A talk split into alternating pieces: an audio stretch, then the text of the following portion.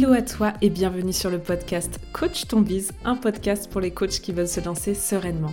Je suis Clémence du compte Instagram Coaching Collectif et chaque semaine, je vais te partager des conseils autour de la stratégie, du mindset et de l'organisation. Ma mission est que tu puisses toi aussi vivre de ta passion et à ta façon, le tout dans la bonne humeur et la bienveillance. C'est parti pour l'épisode du jour. Bonne écoute à toi où que tu sois. Bonjour à tous et bienvenue pour ce nouvel épisode. Je suis hyper contente de vous retrouver, bah, comme d'habitude en fait. Hein. Mais en plus aujourd'hui c'est un sujet un peu particulier parce que bah, je vais vous parler de moi. Et c'est plutôt cool, je suis très contente à l'idée de le faire. Autre particularité de cet épisode, c'est que je suis un peu malade, donc pardon d'avance si ma voix n'est pas aussi suave que d'habitude. Je vais essayer euh, de faire de mon mieux. En tout cas, voilà, ce sera un épisode un peu plus, on va dire, spontané. Disons que j'ai pas pris de notes. Voilà, donc en, dehors de, des six choses que j'ai envie de vous partager, j'ai zéro prise de notes. Donc euh, je vais vraiment y aller au feeling. Et d'ailleurs, vous me direz du coup si vous aimez ce genre d'épisode et si ça vous a plu.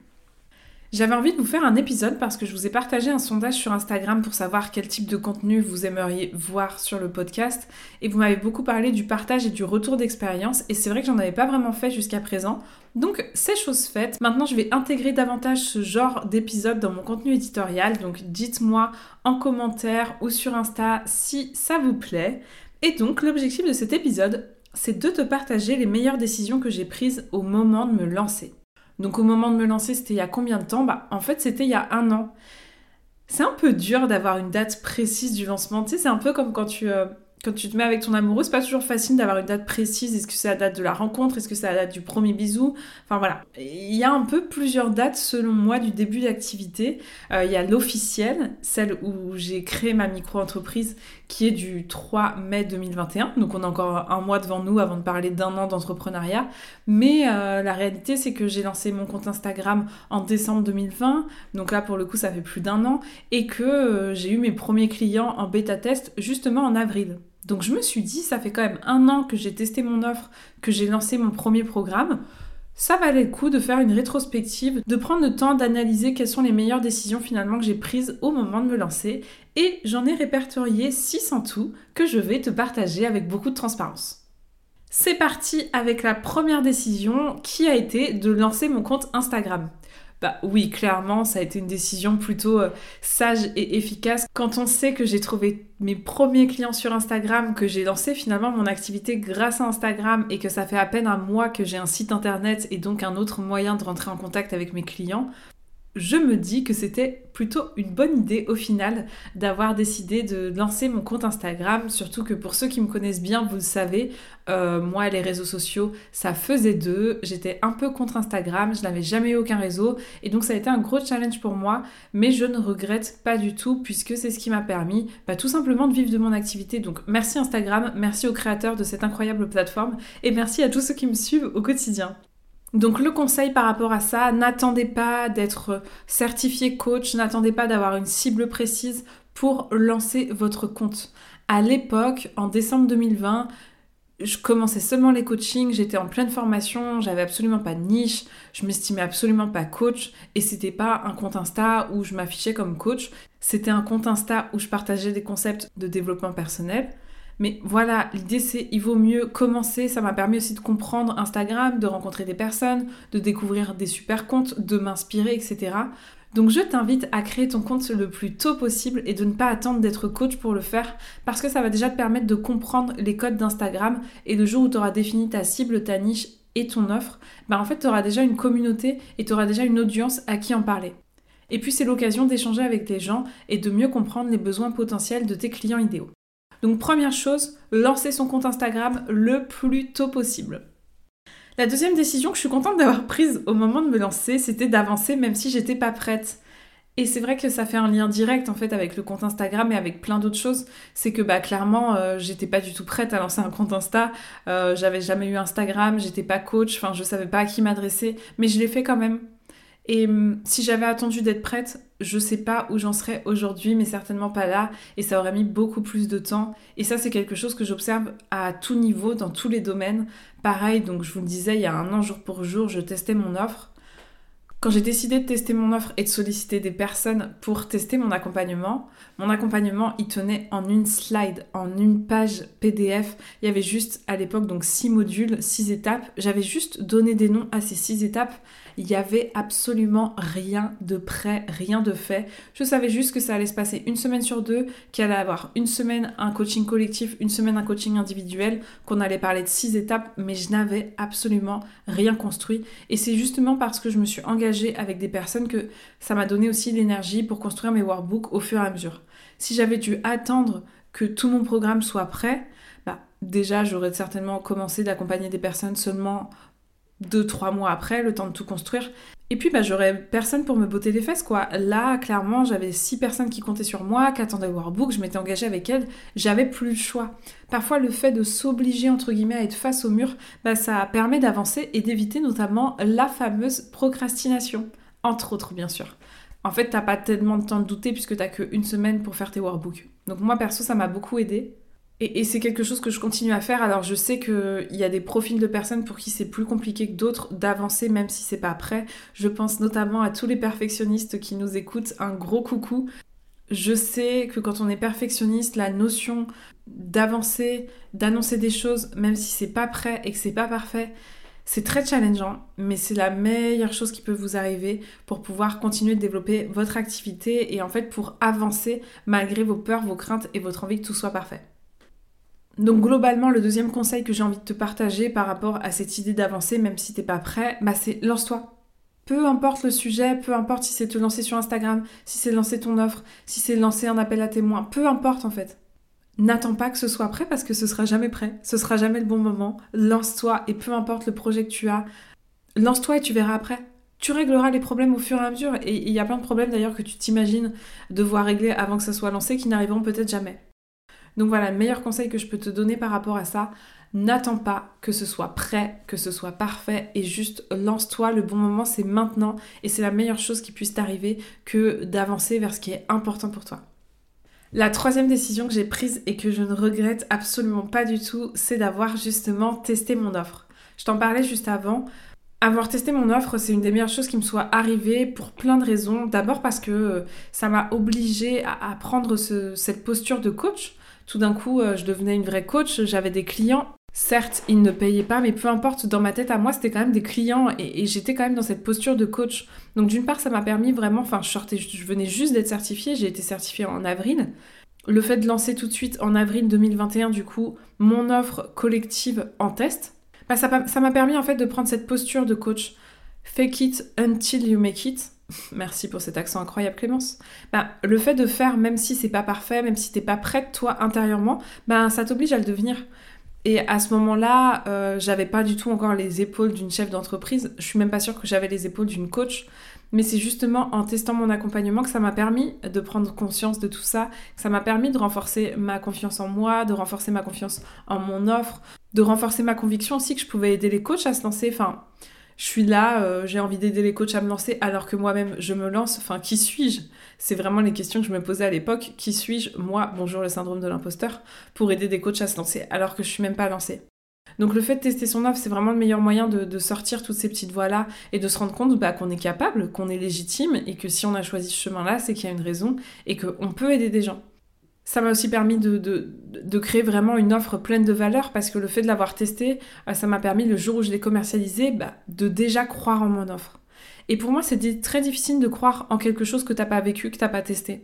Donc pour tous ceux qui sont euh, dans l'étape de leur construction, je peux que vous conseiller de tester votre offre que ce soit de manière gratuite, que ce soit de manière payante, dans la CC School, c'est un passage obligatoire parce que c'est en testant ton offre que tu vas être pleinement convaincu, du coup que quand tu vas en parler, tu vas dégager une autre énergie et c'est aussi comme ça qu'on attire à soi les clients parce qu'on croit pleinement que notre offre est géniale. Et pour croire pleinement que ton offre est géniale, tu peux t'en convaincre, oui, mais le mieux, comme dans tout, c'est encore de vivre l'expérience. Ça te permet aussi d'avoir des retours clients. Enfin bref, tester son offre, c'est trop bien. Et, moi, je me rends compte à quel point ça a eu un impact hyper positif dans le développement de mon activité. Jamais je me serais lancée au moment de la création de mon entreprise sur un accompagnement de groupe, un gros truc, un programme collectif, si j'avais pas testé en amont mon offre. Mais j'aurais été en panique ultime. Alors que là, je la trouvais super mon offre. J'étais pleinement convaincue, je la trouvais géniale, je savais que ça permettait d'aider les autres, je savais quels étaient les avantages du coaching de groupe, j'avais eu des retours, j'avais pu affiner, transformer, etc. Donc évidemment, l'offre que j'ai testée et l'offre que j'ai vendue n'avaient plus rien à voir. J'avais transformé plein de choses, mais je savais au fond de moi, ça avait renforcé ma conviction que mon offre allait permettre d'aider les gens, que mon programme était canon, et c'est aussi ce qui m'a aidé à pouvoir rapidement, je pense, vivre de mon activité.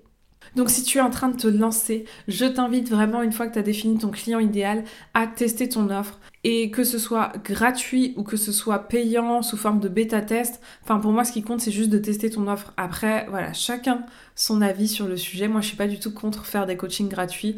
Euh, bien au contraire, je trouve qu'il vaut mieux coacher gratuitement que pas coacher du tout c'est mon point de vue et on a tellement à apprendre au travers des entraînements, des coachings, etc. que je trouve que c'est toujours bon à apprendre. Mais évidemment, en fonction de là où tu en es dans ton business, si tu peux tester ton offre de façon payante avec par exemple un prix de lancement, bah tant mieux, c'est parfait. Moi à l'époque, j'en étais vraiment pas là.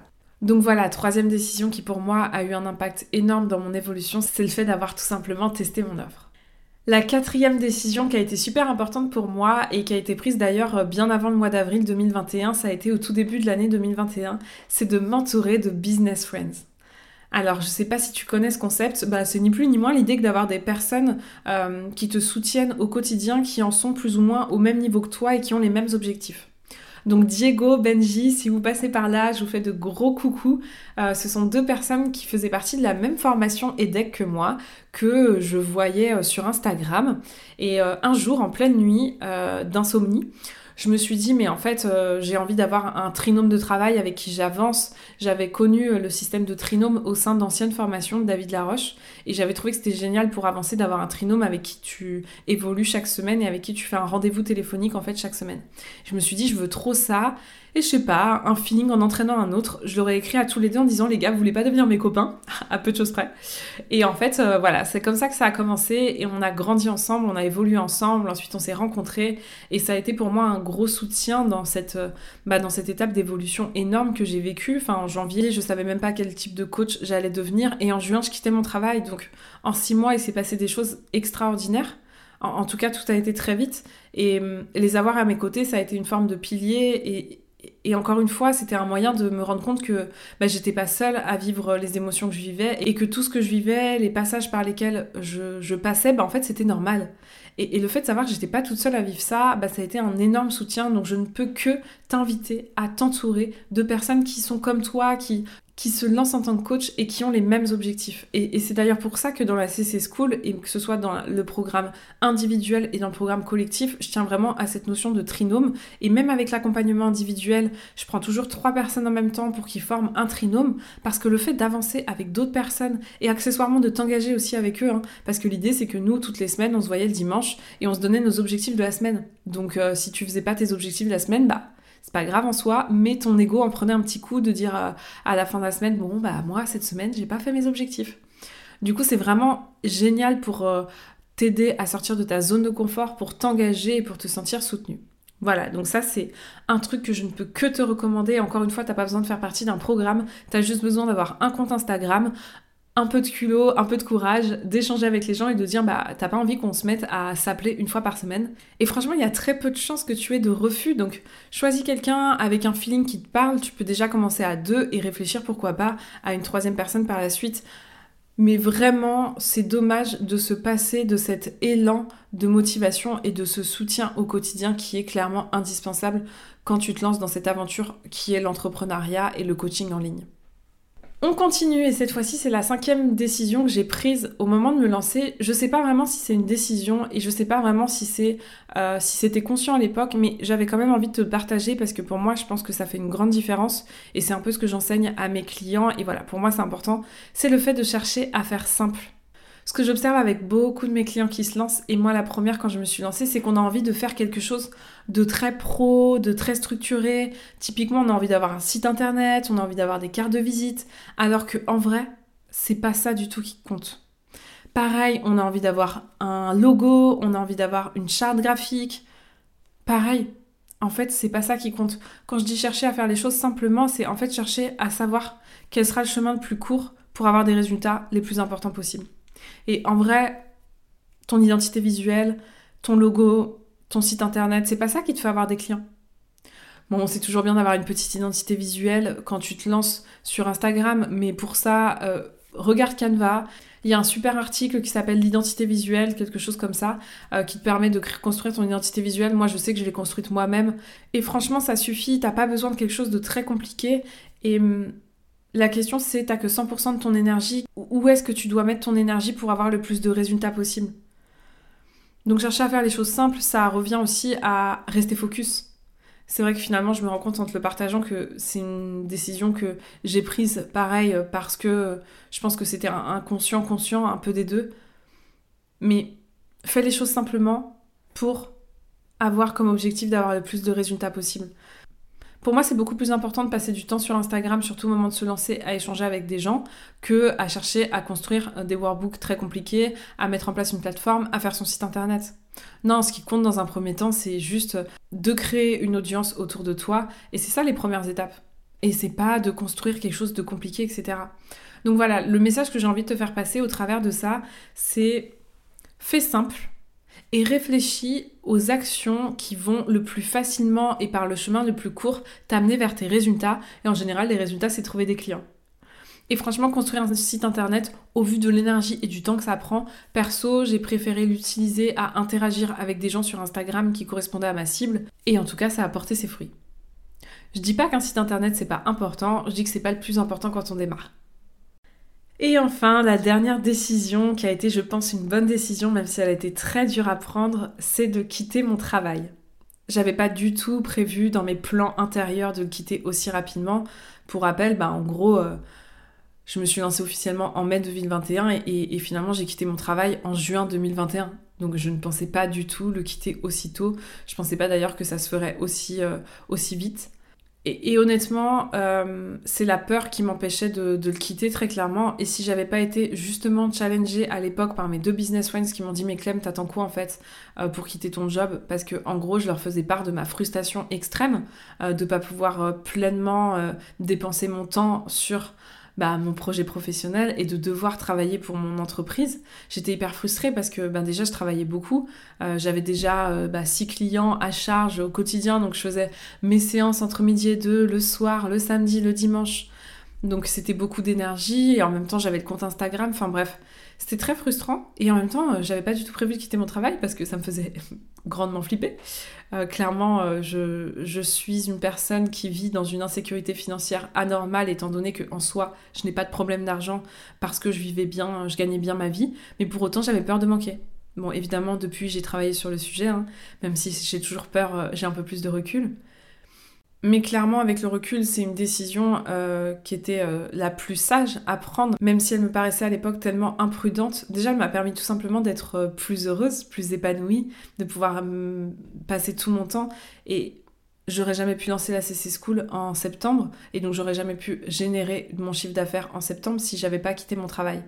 Donc voilà, le message que j'ai envie de te faire passer par rapport à cette décision que j'ai prise, c'est que parfois il y a des décisions qui nous font extrêmement peur, qu'on n'ose pas prendre finalement, avec du recul, qui sont les meilleures décisions à prendre.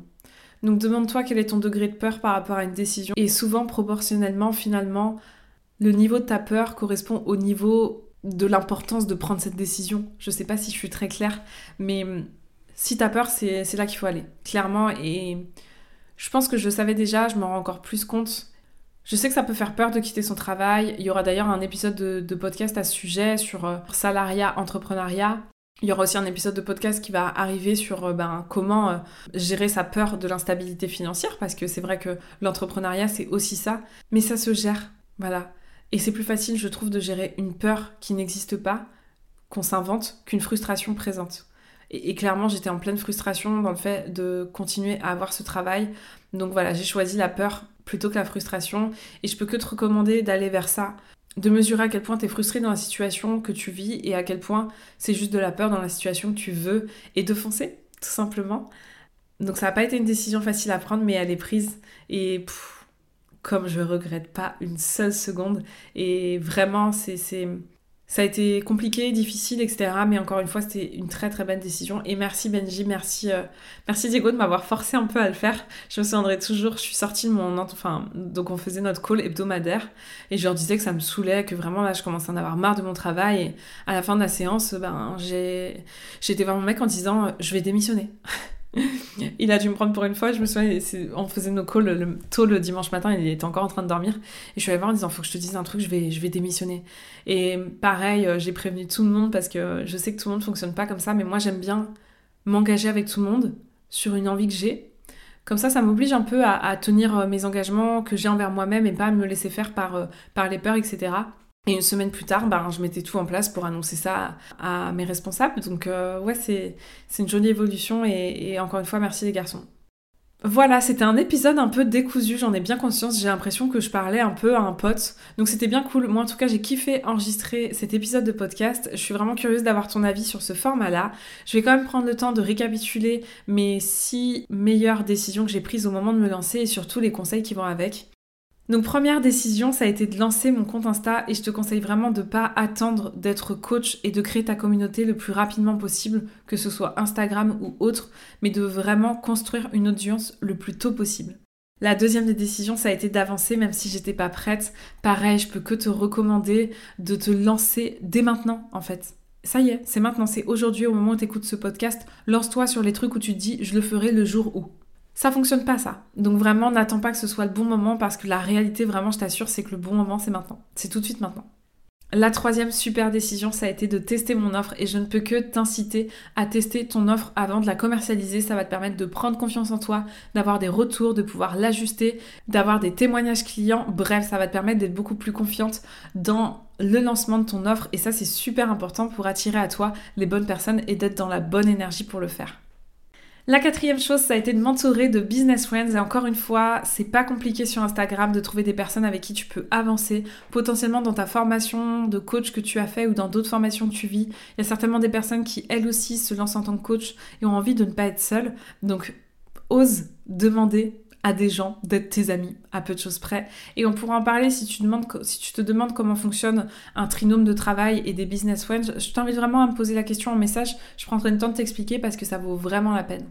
La cinquième chose, c'est de chercher à faire simple, vraiment de chercher quelles sont les actions qui t'amèneront le plus de résultats possible et de ne pas faire ce que j'appelle de la procrastination active, c'est-à-dire t'amuser à ranger tes dossiers en permanence, créer un site, un logo, etc. Lorsque ce qui compte, c'est des actions concrètes qui t'amènent des résultats immédiats.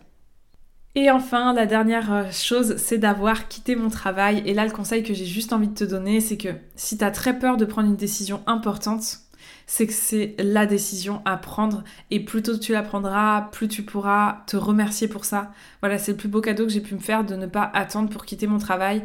Et je suis certaine qu'il y a des situations dans lesquelles tu te retrouves où c'est exactement la même chose, où tu as super envie de prendre une décision mais juste t'oses pas parce que ça fait peur. Et bien si ça fait peur, fonce, c'est que c'est au bon endroit et prends le temps de mesurer si ça peut t'aider. La frustration que ça te crée actuellement versus la peur qui n'existe pas vraiment. Voilà, c'est tout pour l'épisode du jour. J'espère que ça t'a plu. En tout cas, vraiment, encore une fois, moi j'ai pris plein de plaisir à l'enregistrer. Je te retrouve la semaine prochaine pour un nouvel épisode et merci d'avoir écouté. C'est tout pour aujourd'hui. J'espère que l'épisode t'a plu. Si tu l'as aimé, n'hésite pas à t'abonner au podcast et à le partager autour de toi. On se retrouve la semaine prochaine pour un nouvel épisode et n'oublie pas que tout est possible avec de la passion et du passage à l'action.